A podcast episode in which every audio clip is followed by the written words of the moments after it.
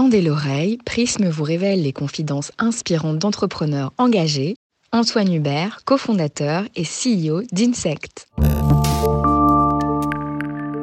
À 38 ans, sa trajectoire inspire la nouvelle génération d'entrepreneurs plus écolos qui misent sur la durabilité.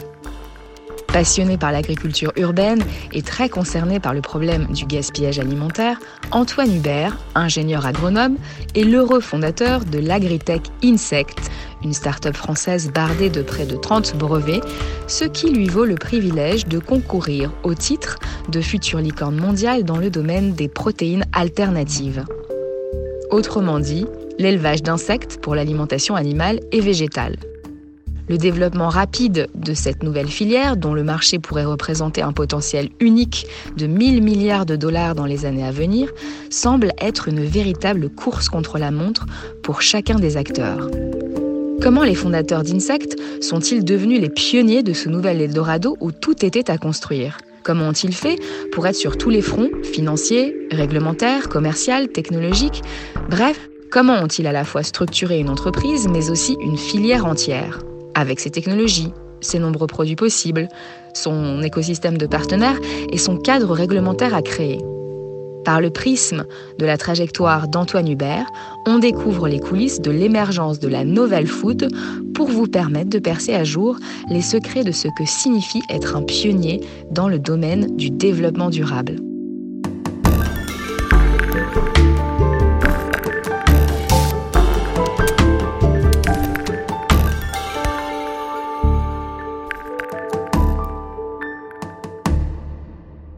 Première expérience professionnelle euh, a été donc en Nouvelle-Zélande après mes études. C'est là que j'ai découvert donc l'utilisation de vers de terre pour recycler les déchets organiques dans un centre de recherche public là-bas qui travaille sur les, relations agriculture, euh, environnement, activité humaine. Et en rentrant en France, je suis rentré dans le conseil euh, dans une boîte s'appelle Altran et pour travailler aussi sur les impacts des activités industrielles sur l'environnement, me, connaître le monde de l'industrie que je connaissais pas.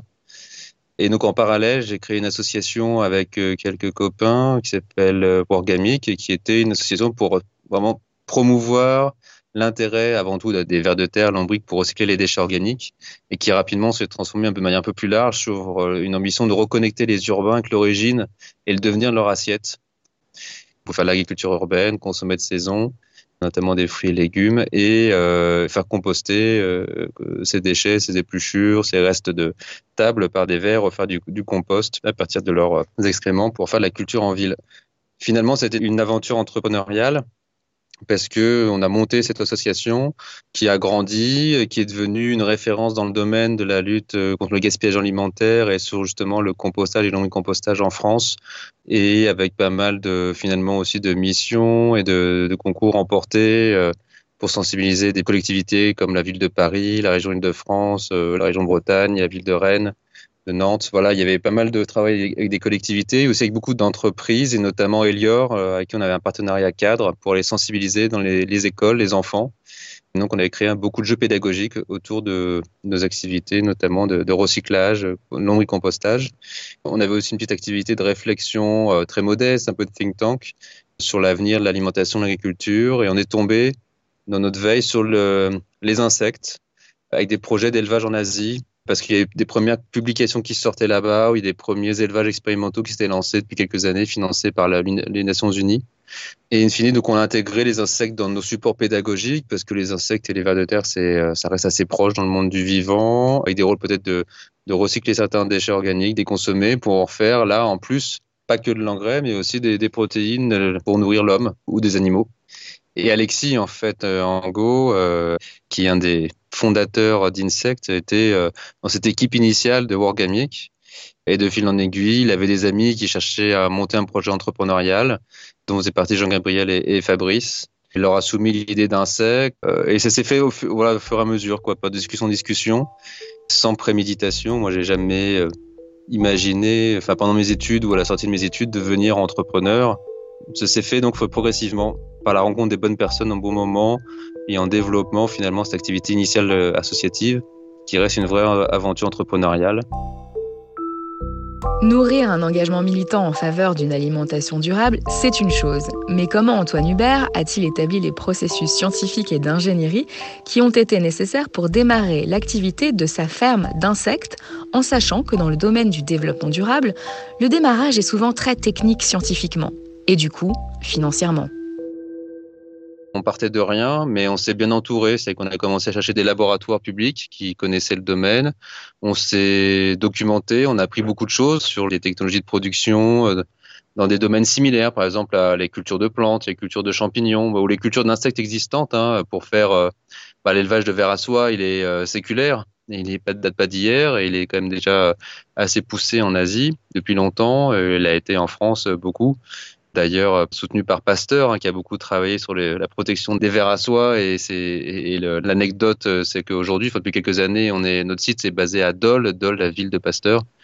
Donc il existe des élevages dans le monde depuis longtemps, que ce soit ces élevages de vers à soie, mais aussi pour ce qu'on appelle le biocontrôle. Hein, si vous achetez des, des coccinelles dans une jardinerie ou euh, sur Internet, parce que vous avez un jardin, vous avez des fleurs, vous les protégez des pucerons. Donc ça existe. Mais en fait, toutes ces technologies d'élevage sont relativement à petite échelle, assez artisanales, et euh, on vend des insectes au, euh, nombre d'individus où on vend de la soie euh, qui quand même de, à très haut prix, quoi. On est dans l'artisanat de luxe. Et ben derrière, pour produire des grands volumes à l'échelle mondiale, pour un domaine qui s'appelle les commodités, c'est euh, l'alimentation, c'est une commodité comme l'énergie, donc c'est à des faibles prix. Euh, les technologies fonctionnaient pas, donc il fallait inventer vraiment quelque chose de nouveau et faire un, une rupture technologique dans l'élevage d'insectes. Et ça, on a voilà, ça a été des lectures, ça a été des rencontres de partenaires et on a monté un projet de recherche avec des laboratoires publics comme l'INRA, l'AgroParisTech. Et on a réussi, c'était notre premier succès, de les fédérer tous ensemble, créer ce début d'écosystème de recherche publique et d'obtenir le premier financement en France euh, autour de la filière insectes par financement public par l'Agence nationale de la recherche, l'ANR. Euh, ça a été euh, attribué fin 2011 pour commencer courant 2012. Et donc, c'était le prélèvement clé Sachant qu'en parallèle, on a aussi commencé à identifier des partenaires privés aussi, des centres de recherche privés, des, prestataires, des cabinets d'ingénierie pour travailler avec eux et réfléchir à des technologies euh, d'élevage sur la base de la biologie des insectes. On avait un certain nombre d'insectes aussi euh, dans en tête, plein d'espèces, et au fur et à mesure, euh, on s'est rendu compte qu'une espèce sortait du lot, qu'il s'agissait du scarabée molitor, et on a concentré nos recherches technologiques dans le domaine et in fine, ça a fonctionné parce qu'aujourd'hui, on est, je crois même, à 27 brevets. On est le premier détenteur au monde de brevets dans la filière. Et on a mis au point une technologie qui nous permet d'être compétitif dans le domaine de l'alimentation animale, qui est encore plus compétitif que l'alimentation humaine, la nutrition végétale également, par ce concept de ferme verticale qui euh, existe dans d'autres domaines, justement, des cultures euh, végétales en Amérique du Nord, euh, en, en Asie, aussi pour la culture de champignons et on a adapté et développé certains éléments robotiques, d'automatisme pour euh, réduire les coûts et permettre de produire des produits abordables. Aujourd'hui, dans l'écosystème de la French Tech, Insect fait partie de la deep tech française avec l'automatisation de sa chaîne de production et la puissance de près d'une trentaine de brevets. Les étapes de la construction de cette start-up pionnière se sont révélées être un véritable parcours du combattant. Comment les fondateurs sont-ils donc parvenus à tout mener de front? Je pense que début du premier jour, euh, aujourd'hui, euh, ce qui est hyper important, c'est de, bien s'entourer à tout point de vue, donc de recruter les bonnes personnes compétentes euh, dans leur domaine. Et au début, on a commencé par recruter des chercheurs, des chercheuses, qui nous ont rejoints à apporter des compétences scientifiques pointues qu'on n'avait pas dans le domaine notamment des insectes, de la biologie, de la transformation agroalimentaire, et au fur et à mesure euh, compléter ces connaissances-là dans le domaine voilà, commercial, euh, dans les domaines après financiers, ressources humaines, enfin toutes les fonctions après qui sont nécessaires pour faire euh, fonctionner une entreprise correctement. Voilà, c'est pas un élément, un fait marquant à un moment donné, c'est constamment pour faire face à toutes ces problématiques-là une fois qu'on avait l'idée de travailler avec les partenaires, qu'on a identifié une technologie, c'était le mettre en musique et c'était l'ouverture de ce site à Dole euh, qui tourne depuis maintenant plus de 4 ans, ce site de démonstration et qui nous a permis de tester nos technologies. Euh, il y a eu beaucoup de difficultés au démarrage pendant plusieurs mois, même plusieurs années, pour atteindre ce qu'on voulait comme démonstration en fait que la technologie fonctionnait. Et aujourd'hui, euh, on l'a démontré, mais il fallait beaucoup d'abnégation, d'humilité face notamment à juste travail du vivant qui est souvent imprévisible et avec des technologies qui n'avaient jamais été euh, testées et prouvées en interface avec cette espèce-là. Donc ça, c'était particulièrement euh, complexe. Et, pour réussir ça, bah, il fallait des financements et arriver à financer effectivement la société n'a pas été euh, simple. Quand on dit effectivement qu'on est une société euh, innovante, technologique, avec le, les termes à la mode comme la deep tech, eh ben, ça met beaucoup de temps effectivement pour arriver sur le marché. Et pour ça, donc, le monde du financement n'est pas encore, dans le domaine des tech, n'est pas aussi pléthorique que dans le domaine du financement des startups logiciels, software, il y a du coup beaucoup d'investisseurs, une masse critique euh, qui est euh, éduquée au sujet, qui comprend ces sujets-là. Dans nos domaines, il y en a beaucoup moins. Il y en a des, vraiment des très compétents, très qualifiés, et on en a rencontré un certain nombre, euh, et certains donc nous ont rejoints. Et c'est aussi dans la logique de bien s'entourer, bien s'entourer en termes d'équipe, de collègues, et bien s'entourer évidemment en termes d'investisseurs qui comprennent vos sujets, qui peuvent vous aider pour la suite.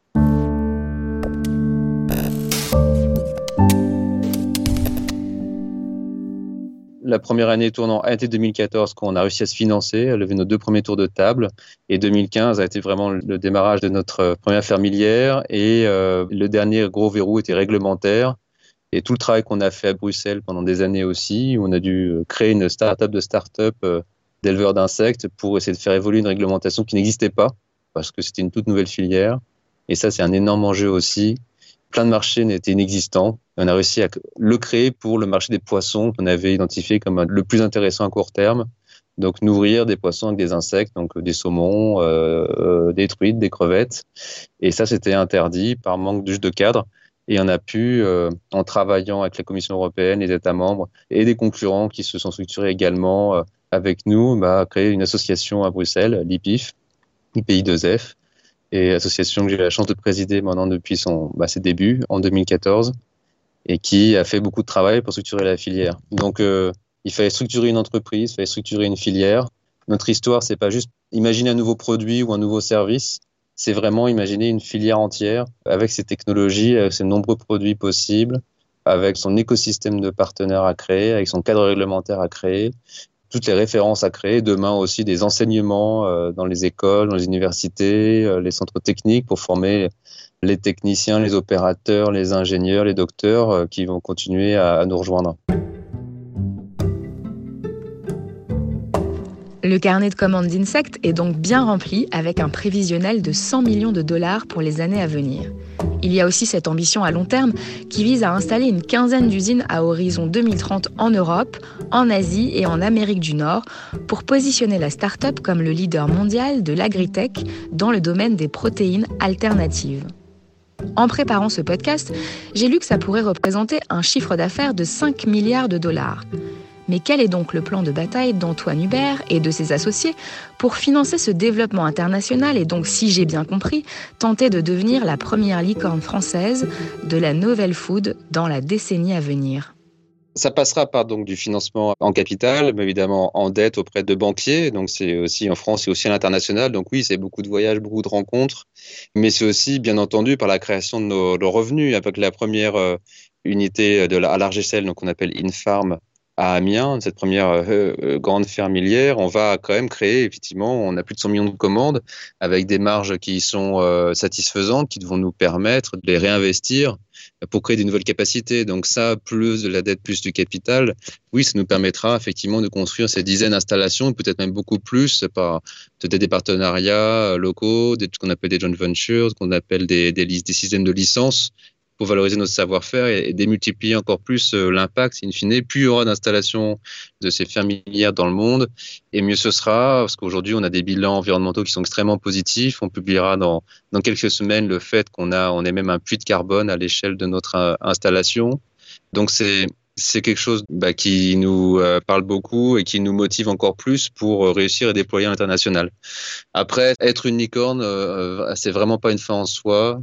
je pense que hum, il y a beaucoup d'intérêt sur ces sujets euh, d'animaux chimériques euh, dans la presse, mais euh, ça reste virtuel. Hein. Une valorisation, on ne se bat pas pour ça au quotidien, même si c'est pour les actionnaires et c'est important. Ce qui, compte, c'est parler des retombées, euh, c'est les créations d'emplois, c'est la création de valeur pour les clients. Et mathématiquement, in fine, ça se matérialise en valeur, mais cette valeur, elle se matérialise vraiment si un jour vous vendez votre société, si un jour il y a un actionnaire majoritaire qui prend le contrôle de la société, ou si vous rentrez en bourse tout ce qui est avant reste une, assez virtuel et je pense qu'on perd un peu de temps à toujours essayer de décomposer qui serait une licorne et qui est vraiment une licorne. Je pense pas que ce soit le fond du sujet et ça, ça déconnecte un peu trop les startups de ces jeunes entreprises du reste de, l'économie, de la perception notamment des Français. Ce qu'il faut montrer, c'est que on s'intègre dans l'économie réelle et vraiment, voilà, on crée de l'emploi dans les territoires. On est euh, à Dole, on est à Amiens, on est dans la, en banlieue parisienne à Évry, on est un tout petit peu à Paris, mais on est avant tout euh, dans les territoires ruraux à créer de l'emploi pour des personnes qui sont parfois assez loin justement de pôles euh, créateurs de, euh, voilà, de richesses que sont les très grandes métropoles. Donc nous, on est assez fiers de ça, c'est ça qu'on veut mettre en avant, c'est la qualité de nos produits auprès de nos clients qui achètent et, et s'engagent sur des montants très conséquents.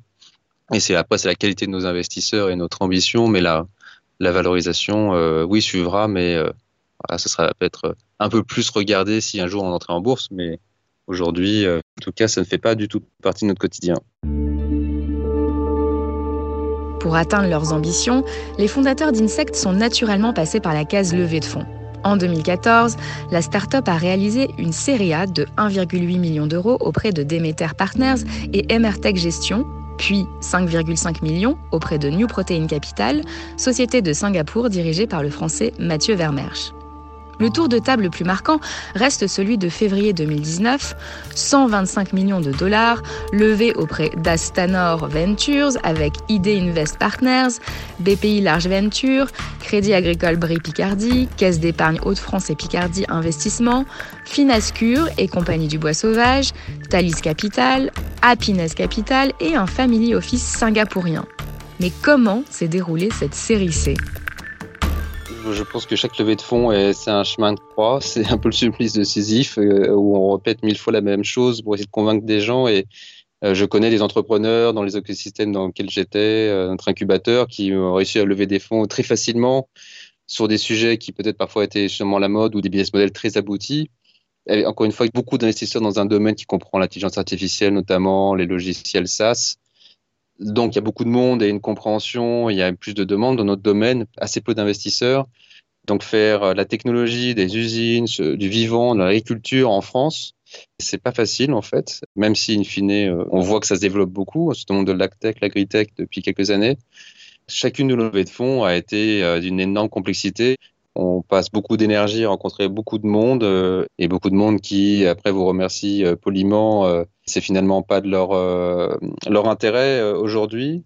ce qui était rassurant, c'est que pour beaucoup, c'était c'est un peu trop tôt pour nous. C'est un peu trop tôt pour nous parce que en fait, euh, on connaît pas assez, mais à partir du moment où vous ferez des chiffres d'affaires très conséquents, votre première installation, une ferme à Amiens tournera, là, ça va changer. Beaucoup étaient séduits par l'idée, compréhension de l'impact et commencer à changer. On voit vraiment que les investisseurs sont en train de, de changer, d'accélérer très rapidement en un an ou deux leur envie, leur motivation réelle de trouver des projets à impact positif. Et il n'y en a pas tant que ça sur le marché, en fait. Et ça, il faut vraiment inciter les entrepreneurs à, se mobiliser. Il y, a pas mal de projets et de, beaux projets, mais il n'y en a juste pas assez par rapport à l'immensité des enjeux euh, à tout point de vue dans l'alimentation, la mobilité, l'habitation, l'habillement, tout ce que vous voulez. Et ce serait bien que les, jeunes sortis de, des grandes écoles, notamment de commerce, bah, se mobilisent moins sur des logiciels marketing ou ça, et se mobilise sur des sujets justement à, impact euh, réel, parce qu'on en a vraiment besoin. Et donc, plus il y aura de projets aussi, et plus il y aura d'investisseurs.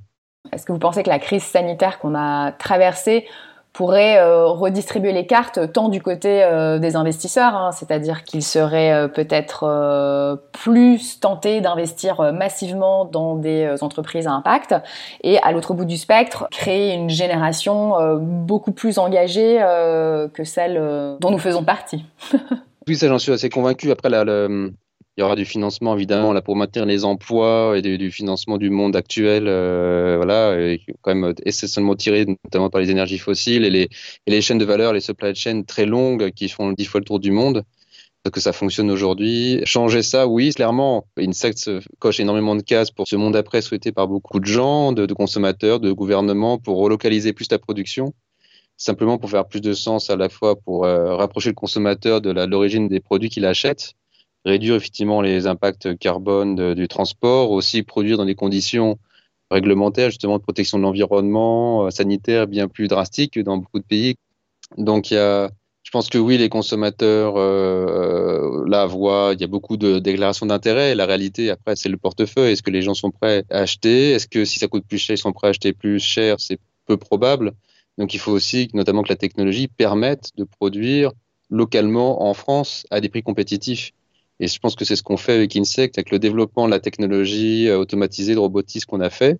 Clairement, par rapport à une unité de même taille, de même surface agroalimentaire, il y a moins d'emplois. Il y a moins d'emplois que nous, notre bâtiment à, Amiens, c'est à peu près 50 000 mètres carrés. Dans un bâtiment similaire, c'est peut-être plusieurs centaines d'emplois dans une usine agroalimentaire classique. Nous, c'est 100. Donc c'est moins, mais c'est quand même de l'emploi en plus parce qu'avant, ce type d'activité n'existait pas, simplement en France. il faut donc beaucoup plus contribuer à relocaliser. Je pense que ça, donc le consommateur comprendra et, surtout si on arrive à, donc à vendre au prix. Et à côté de ça, les investisseurs, oui, vont y aller sur ce typologie d'investissement plus à impact. Et je pense qu'un investisseur est quelqu'un extrêmement rationnel et il coche des cases sur les risques. Lui, ce qui l'intéresse à voir, c'est la, gestion des risques. Et s'il fait un investissement, est-ce qu'il euh, est capable d'adresser un certain nombre de risques? Et clairement, la case pandémie, Covid sera une nouvelle case à cocher pour un investisseur dans son analyse, dans sa thèse d'investissement. Est-ce que ce business-là, il est capable d'encaisser une prochaine pandémie? Est-ce qu'il est capable de répondre à la demande plus locale des, consommateurs?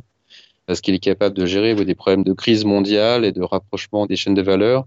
Et donc, ça favorisera donc directement, indirectement, un peu plus les entreprises à, un pas comme nous et comme plein d'autres beaux projets euh, en France sur la, la, production locale, euh, sur le recyclage notamment, euh, la réutilisation, l'économie sociale, solidaire et circulaire. Le marché sur lequel euh, vous évoluez a un potentiel euh, énorme. J'ai lu que les investisseurs se pressent d'ailleurs sur ce marché de l'alimentation animale et, végétale qui pourrait représenter un potentiel unique de 1000 milliards de dollars dans les années à venir. Donc ce sont des opportunités euh, colossales. Est-ce que vous êtes quand même dans une course contre la montre pour vous positionner malgré euh, ces euh, opportunités colossales? Je pense qu'il y a toujours une course par rapport, il y a toujours une peur de la concurrence, d'autres qui pourraient émerger, mais il y a aussi une peur de perdre le momentum. C'est-à-dire que si on met, une fois, une industrie assez long terme, on se met du temps à construire des industries, des usines, une nouvelle filière, le monde agricole, tout ça, c'est des temps longs. Et il faut pas perdre non plus le momentum qu'on a avec des clients, avec les consommateurs. Si à un moment on est la perpétuelle truc à la mode, mais qui n'arrive pas vraiment, qui est toujours pas là, à un moment euh, l'intérêt s'effrite. Donc il y a aussi la réalité de devoir euh, ne pas lâcher la pression pour euh, délivrer, exécuter les plans d'action qu'on a définis pour atteindre juste ce qu'on s'est dit. Et puis derrière, une course contre la montre, je la ressens personnellement parce qu'encore une fois, les chiffres sur, l'environnement euh, et le réchauffement climatique sont catastrophiques. Et en fait, on doit aller vite. Et il faut, enfin, moi, j'aimerais déjà avoir construit une dizaine d'installations dans le monde pour euh, essayer de contribuer plus à, réduire les impacts euh, environnementaux des activités humaines. Donc, on n'a pas, enfin, une question de concurrence, finalement, elle est, elle est même, elle est un peu secondaire. Moi, je la porte surtout au point de vue du besoin mondial et des enjeux où où c'est quand même assez stressant. Il faut se déployer le plus vite possible. Si on veut tenter que ce qu'on fait euh, ait une utilité, que mes enfants euh, et les enfants de nouvelle génération bah, ne subissent pas trop effectivement les, euh, impacts qu'on a pu avoir créés. Est-ce que vous avez une idée, vous, de la temporalité que vous aimeriez avoir pour atteindre cette fameuse rentabilité qui est un saint graal euh, dans notre société aujourd'hui Dans le monde des startups, euh, la plupart des entreprises vous disent toujours que la rentabilité n'est pas le sujet parce qu'effectivement, il faut construire son business model, euh, consolider, grandir rapidement pour prendre des parts de marché face à la concurrence et après devenir rentable. C'est ce que font des grands groupes américains, enfin aujourd'hui désormais grands groupes, et comme certains cherchent encore la rentabilité, comme des modèles comme Uber par exemple, qui sont pourtant des grands mondiales d'une taille colossale, nous, on n'a pas l'ambition de construire un modèle euh, qui perd de l'argent. Hein. Euh, on est là hmm. pour justement euh, avoir l'impact pour les consommateurs, les citoyens, pour l'environnement, mais servir nos clients, avoir des conditions de travail agréables et, et, recherchées par nos équipes, évidemment avoir des profits pour les actionnaires également, et puis pour en dégager, pour réinvestir. Donc, nous, l'installation qu'on prévoit sur Amiens, quand la construction a commencé, évidemment qu'elle sera rentable. C'est prévu et il faut qu'elle soit rentable. Si elle n'est pas rentable, il n'y a pas de modèle. Et comme elle sera rentable, avec des marges suffisantes, elle nous permettra de réinvestir pour construire les prochaines installations adossées avec plus de capital et plus de dettes. Après, est-ce que nous, on aura un modèle rentable à court terme, consolidé au niveau de la, la structure Insect, vu qu'on réinvestira de manière permanente pour construire dans une course contre la montre, justement face aux enjeux climatiques, pour construire, construire des nouvelles installations le plus vite possible, on va pas seulement dégager beaucoup de, de profits à l'échelle consolidée, mais chaque installation, euh, notre mission, c'est d'être très profitable parce que l'objectif, c'est bien d'aligner les intérêts économiques et écologiques. Plus on est profitable d'une certaine façon et plus on peut servir l'ambition euh, écologique, effectivement, de l'entreprise. Et que après, les profits soient euh, partagés dans l'investissement et après équitablement entre nos actionnaires, nos salariés, les clients en termes de prix, etc.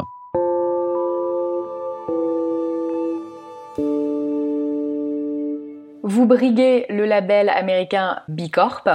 Pourquoi vous lancez euh, dans l'obtention de ce label, Antoine? On a le sentiment que le label B Corp, c'est le plus exigeant parce que c'est très long, c'est des mois et des mois euh, pour obtenir le label et c'est assez holistique, ça couvre les sujets sociaux, sociétaux, gouvernance, éthique, environnement. Donc ça, ça nécessite de montrer l'ensemble des sujets et pas juste de, se réclamer d'être très bon euh, environnementalement avec ses produits, mais de montrer qu'on a, on garde une vision globale. Euh, la durabilité, c'est bien tous ces composantes-là et qu'on favorise pas juste un sujet et qu'on communique dessus. Donc ça nous a permis de souligner effectivement un certain nombre de points. Euh, le, les questionnaires Bicorp qui ils nous ont questionné sur ce qu'on faisait, on a pu l'améliorer et c'est un processus d'amélioration continue. On sait qu'on pourra continuer à faire mieux donc voilà, on brique ce modèle-là, on n'est plus très loin de l'obtention. Aujourd'hui, on a passé les différents seuils et les différentes étapes. On est en bout de, en bout de qualification, j'espère, pour pouvoir l'obtenir et, souligner donc euh, auprès de nos partenaires, du grand public, un moyen de souligner notre engagement au quotidien. Qu'est-ce que vous jugez euh, important de transmettre à la nouvelle génération d'entrepreneurs et d'entrepreneuses, Antoine? Quand on a envie de se lancer dans un projet, c'est bien de se dire si euh, il va avoir un impact, un impact positif sur les grands enjeux mondiaux et sur les finalement les besoins essentiels de base se nourrir, se déplacer, s'habiller, se chauffer, tout ça, c'est les besoins du quotidien. C'est donc les marchés les plus grands, les plus profonds, euh, qui se chiffrent en centaines milliards ou plus de euh, milliers de milliards à l'échelle mondiale. Et du coup, on peut aligner comme ça les planètes économiques, financement et, et écologiques. Et enfin, euh, je dirais simplement, après, il faut bien s'entourer. Quand j'ai tout à l'heure avec des équipes, avec ses investisseurs, mais ça commence avec ses associés. Et voilà, le conseil, c'est déjà après, peut-être jamais abandonner d'être extrêmement une obstination perpétuelle quand on pense qu'on peut euh, avoir un impact positif. Il faut s'accrocher à ça. Les temps sont longs. Il y a beaucoup de raisons de désespérer, de baisser les bras, mais il euh, faut dire qu'in fine, le jeu en vaut la chandelle. Merci d'avoir suivi ce 17e épisode. Je vous rappelle que ce programme vous est proposé par Neuflis OBC. Vous pouvez d'ailleurs retrouver toutes les actus qui décryptent les nouvelles tendances sur Prism, le média destiné aux entrepreneurs. Si vous aimez ce podcast, n'hésitez pas à partager autour de vous et à en parler sur les réseaux sociaux. Vous pouvez nous retrouver sur Apple Podcasts, SoundCloud et toutes les plateformes de podcast. Et n'hésitez pas à nous laisser des commentaires et des petites étoiles. À très vite!